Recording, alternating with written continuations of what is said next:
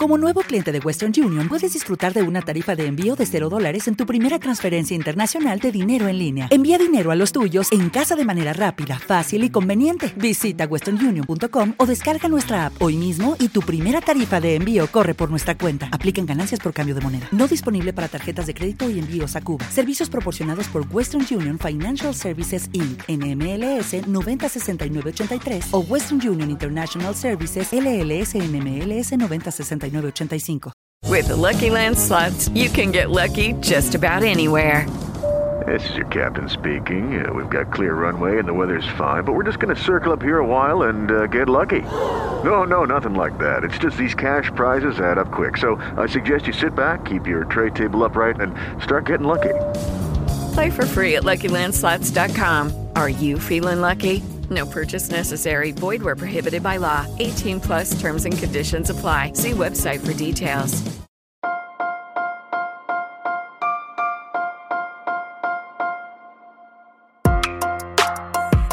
Buenos días, Madre Esfera. Buenos días, Madre Esfera, con Mónica de la Fuente. Venga, que ya estamos en directo. Nueva charla. Seguimos con nuestra ronda de presentaciones. Eh, iba a ser la última, pero no lo es porque nuestra primera invitada no hemos conseguido conectar con ella, así que se va después de eh, la que tenemos ahora. Saludo, un placer saludar a Gloria Colli, pediatra, eh, conocida ya desde hace mucho tiempo por nosotros, desde que con tu trabajo en tu blog y en redes, y hemos charlado contigo. Además, tenemos un podcast sobre por qué no se debe fumar embarazada y por qué el tabaco es muy dañino durante el embarazo. Si no lo habéis escuchado, hacedlo, por favor. Pero hoy vienes a presentarnos tu libro, Gloria. ¿Cómo estás? Muy bien, muy bien, muchas gracias.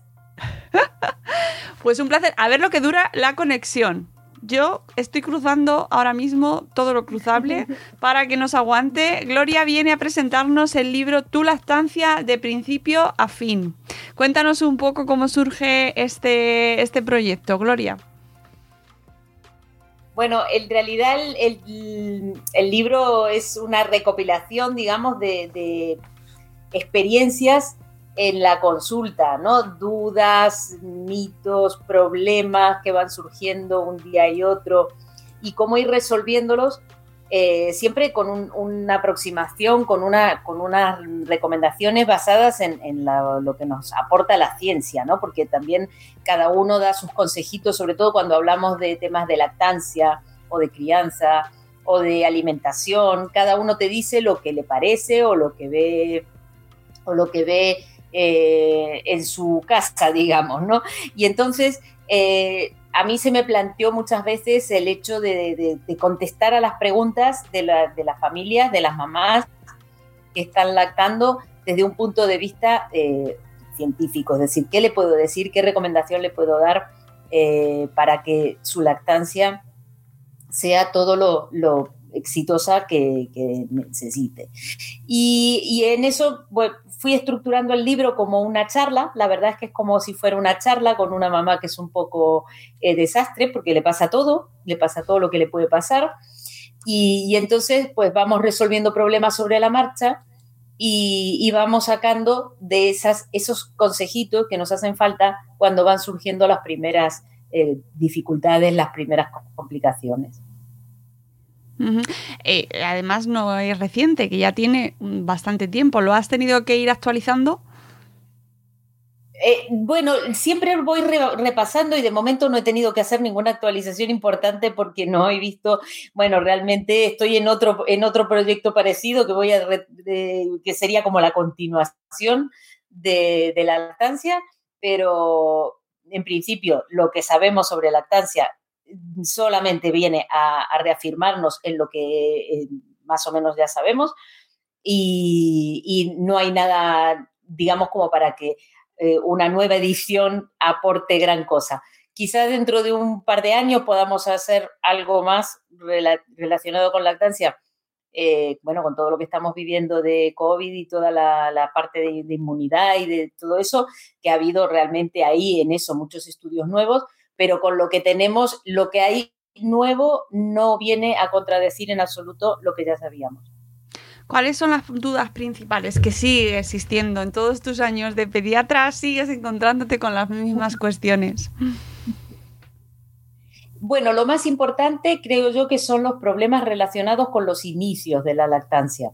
Cuando el bebé nace y lo ponemos al pecho las primeras, en las primeras horas, ese, ese primer, esa primera toma de contacto con el pecho materno que es fundamental, que es inmediatamente detrás del parto, sin interrupción y sin demasiada intervención para que sea el niño el que se enganche espontáneamente, eso es fundamental. Y eso todavía todavía estamos teniendo dificultades para que se consiga siempre, eh, tanto en partos normales, en partos vaginales como en cesáreas, porque en, la cesárea la mamá está dentro del quirófano, alguien le tiene que acomodar al bebé, colocarlo bien para que no toque cosas que no se pueden tocar, eh, no puede haber un acompañante o es muy complicado que haya un acompañante. Entonces, la primera toma, piel con piel, en el parto es, lo, más importante y por lo que debemos luchar y seguir peleando.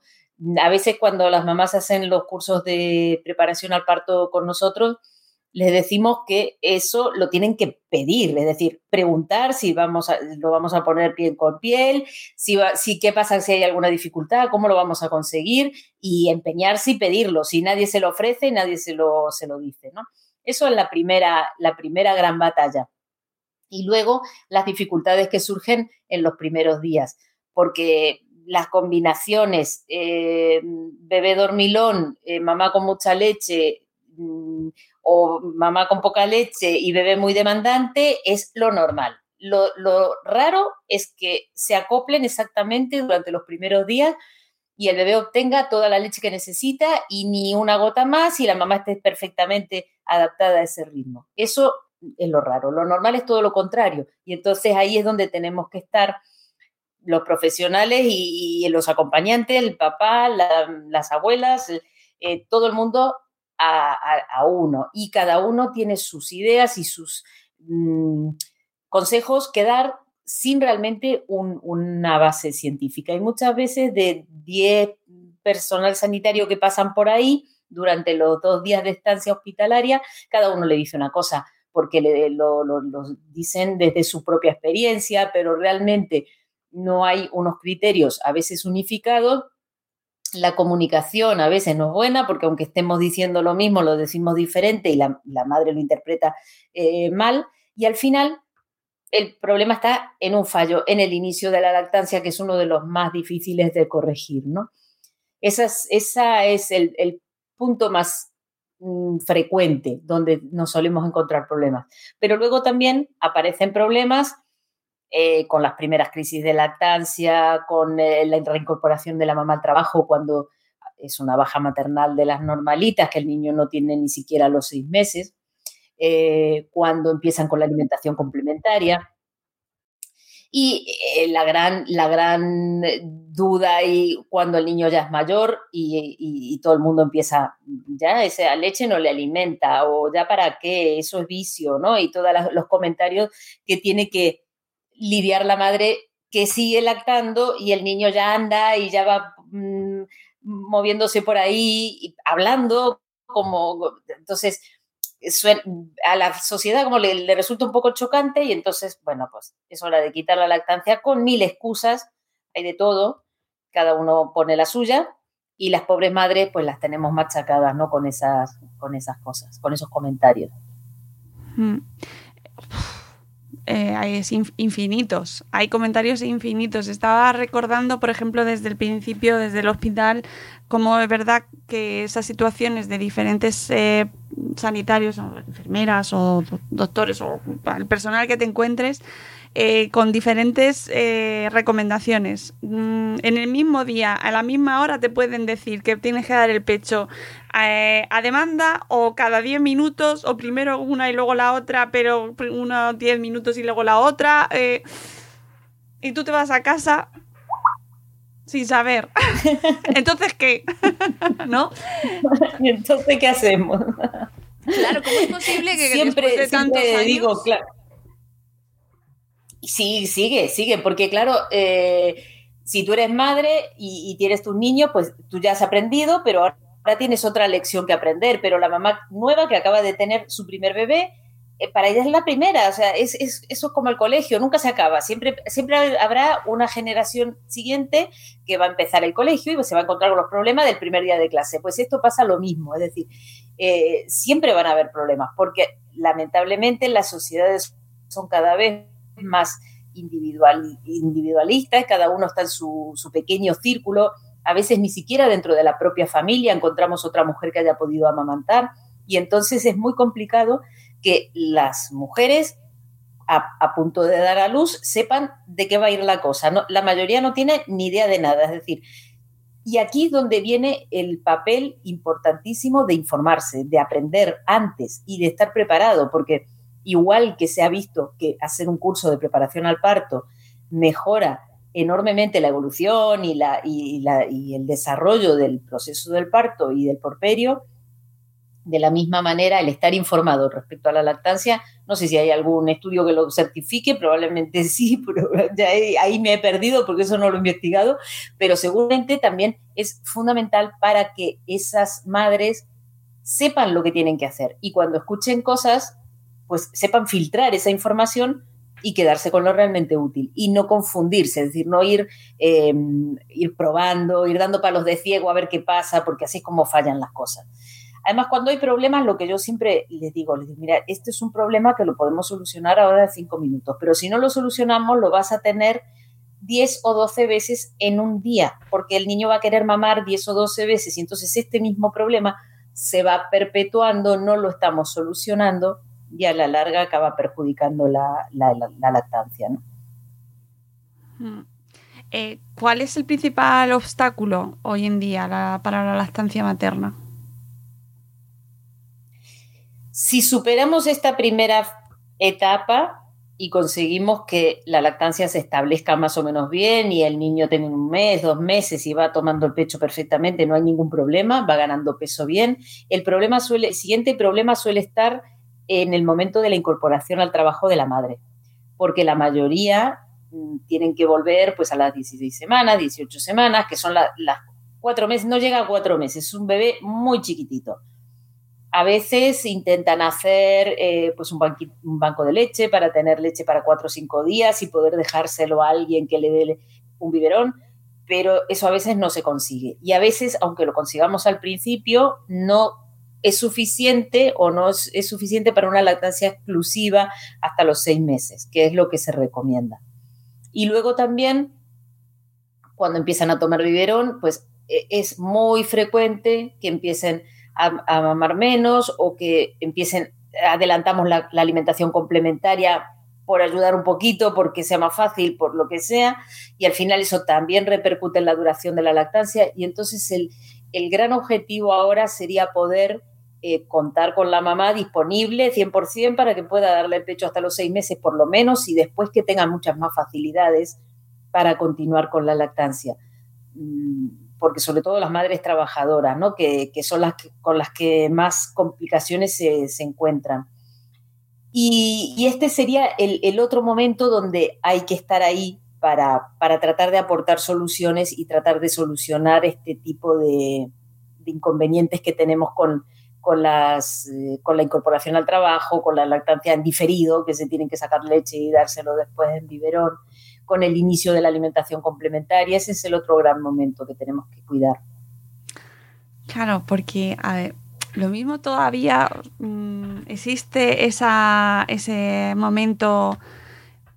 ¿Para qué más? ¿O por qué voy a esforzarme si... Mm, eh, ¿Qué ventaja tiene realmente que yo siga con la lactancia materna o incluso que la eh, que la consiga que se instale bien desde el principio, ¿no? ¿Por qué no voy a optar por la lactancia artificial? Es decir, que esto nosotros no lo sabemos ya, pero habrá quien, quien llegue de nuevas a esto, Gloria, y digan, mm, mira, sí, te va, va, a dar igual. O sea, realmente el niño va a crecer, ¿no? Sí. Pero ¿por qué tenemos que invitar a las madres a que opten por la lactancia materna?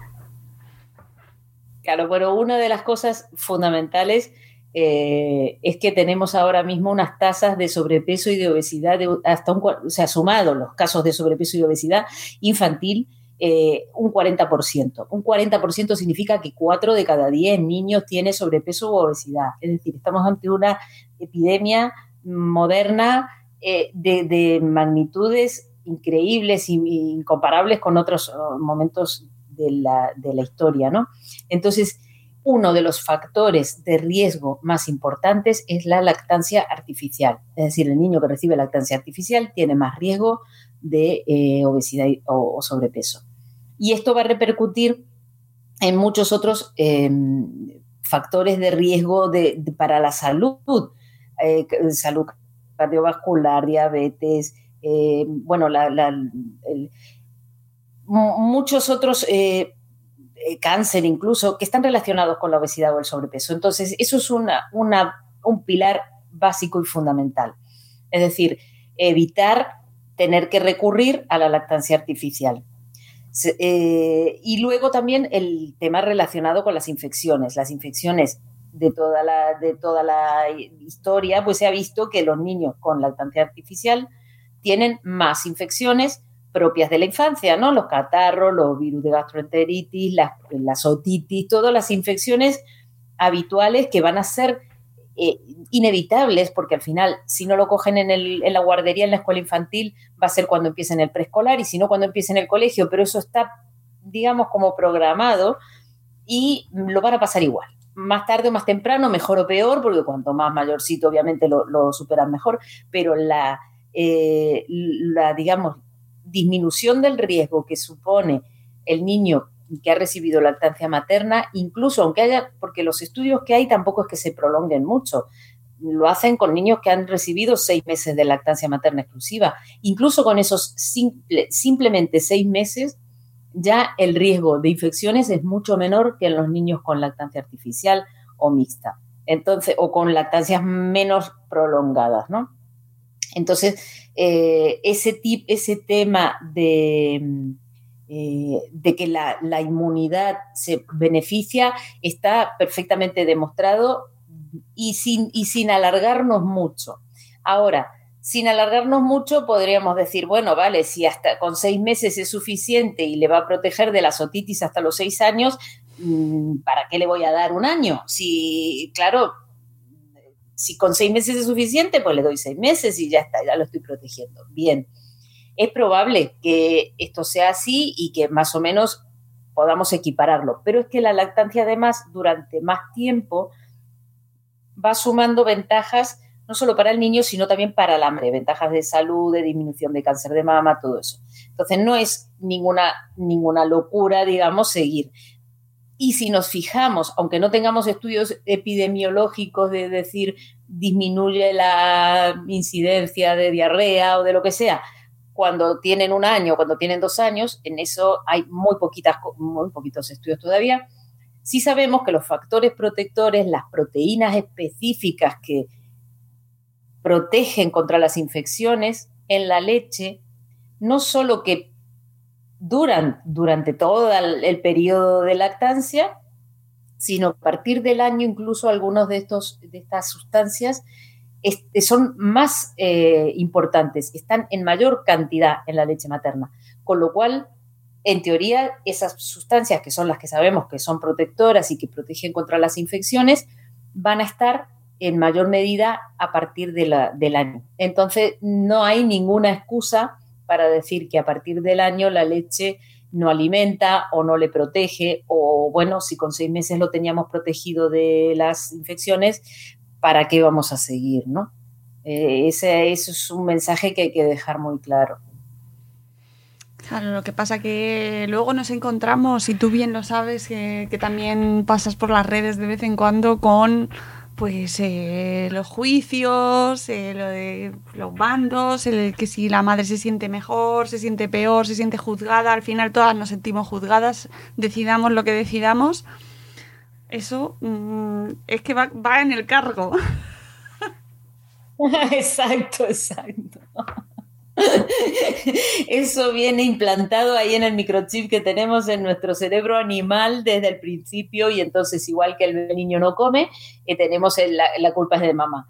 Y la culpa es de mamá, bueno, vale, no pasa nada. Pero eh, las decisiones aquí solamente las pueden tomar el bebé y su mami. Es lo único. Los demás tendrían, o sea, la gente que, que, los quiera bien, lo que tendrían que estar es apoyando en la decisión que sea que hayan tomado. Es decir, hay madres que llega un momento que están trabajando, están amamantando a su bebé, están cuidando de algún niño mayor y además están durmiendo eh, poco y mal y, deciden un día que, mira, vamos a destetar por lo menos de noche o vamos a destetar del todo y se acabó. Bueno, pues ya está, no pasó nada. Y el, profesional tiene que ayudarla en ese proceso eh, y la familia, los amigos, amigas y todo el mundo alrededor, todos a una. La mamá es una adulta y sabe lo que hace y ha tomado una decisión, listo, eh, informada, ¿no? Y con todo el apoyo para poder optar correctamente por, las dos opciones, con, los mismos, con las mismas garantías. Es decir, si una mamá me viene a pedir que, le ayude para destetar a su bebé, que todavía eh, podría beneficiarse de, continuar con la lactancia, yo primero necesito saber cuál es la dificultad, cuál es el motivo y por qué. Hombre, me dice, mira, porque no quiero más, Bueno, pues ya está, no tiene motivo. Pero si tiene alguna dificultad es porque no duermo, porque no descanso, porque estoy saturada, porque vamos a ver qué es lo que pasa, vamos a intentar, vamos a intentar eh, continuar. Y si no, pues ya está, un biberón, no pasa nada. Pero la, cuestión es que tengan la información correcta y el apoyo necesario para tomar la decisión que, que libremente escojan, correctamente informada. Qué bonito, me gusta mucho ese mensaje, Gloria, para, terminar, sí, porque es verdad que, fíjate si llevamos años eh, por aquí y seguimos viendo de vez en cuando cómo se siguen enconando las posturas y, y, ver que realmente al final lo que se necesita es una persona que te apoye y te ayude y te comprenda y te diga, pues mira, vamos, voy contigo, te apoyo y te ayudo si necesitas ayuda. Y eso para mí me parece que es el mensaje más importante para terminar. Y sobre todo pues que aquellas que estéis em, en ese proceso, que vayáis a dar el pecho, que ya sepáis que, estáis, que, vais a tener un bebé, pues que podéis haceros con el libro de Gloria eh, desde su web eh, y lo tenéis también en formato electrónico que además tiene el prólogo de Julio Basulto, de nuestro admirado Julio Basulto. es como el fin de...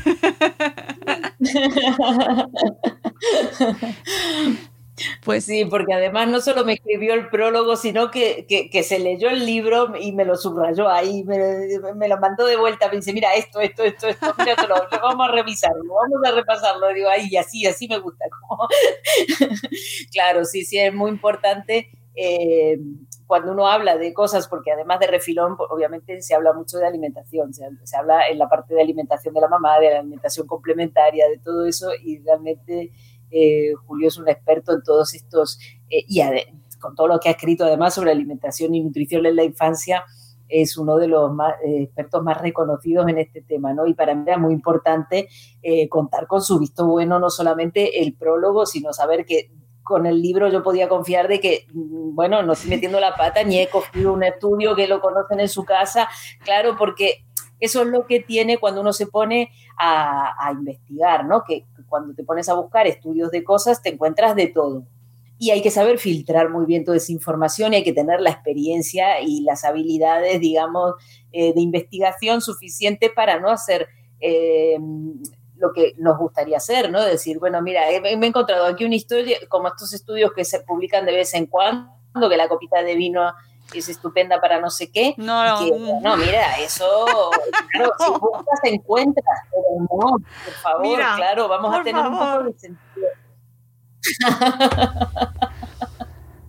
Quedado en el clavo, ¿no? Oh, por favor, es que lo que hay que leer, lo que hay que leer.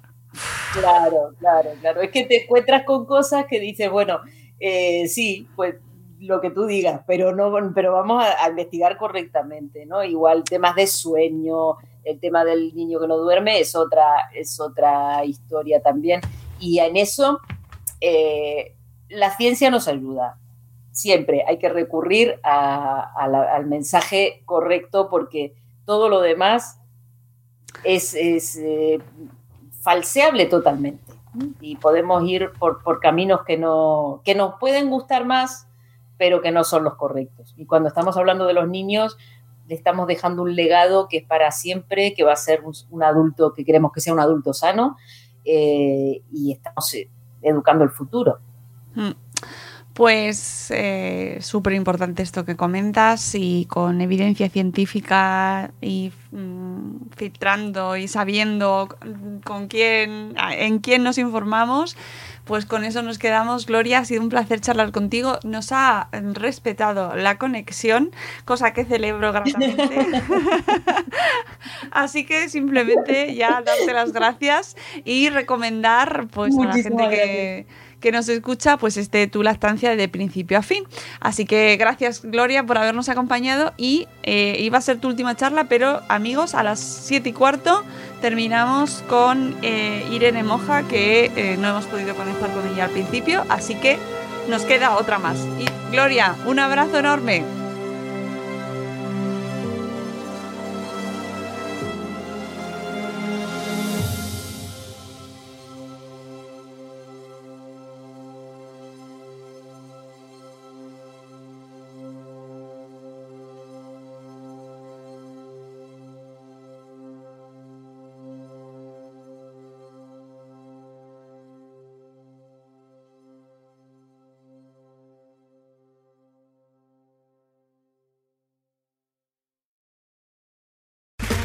Okay, round two. Name something that's not boring. A laundry? Ooh, a book club. Computer solitaire, huh? Ah, oh, sorry, we were looking for Chumba Casino. That's right. ChumbaCasino.com has over 100 casino style games. Join today and play for free for your chance to redeem some serious prizes. ChumbaCasino.com. No purchase necessary. Full prohibited by law. 18 plus terms and conditions apply. See website for details.